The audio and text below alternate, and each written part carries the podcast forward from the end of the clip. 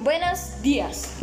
Hoy estamos con John Dalton y hoy nos va a hablar sobre su biografía y sobre los modelos atómicos. Cuándo nació, cuándo falleció y si tiene padre y madre. Bueno, buenos días. Yo soy John Dalton. Eh, yo nací el 6 de septiembre de 1766.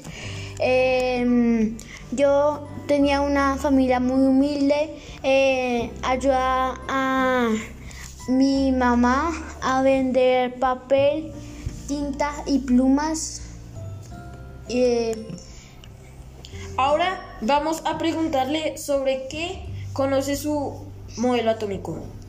Bueno, eh, cada uno de estos elementos está hecho de átomos. Los átomos son indivisibles e indestructibles.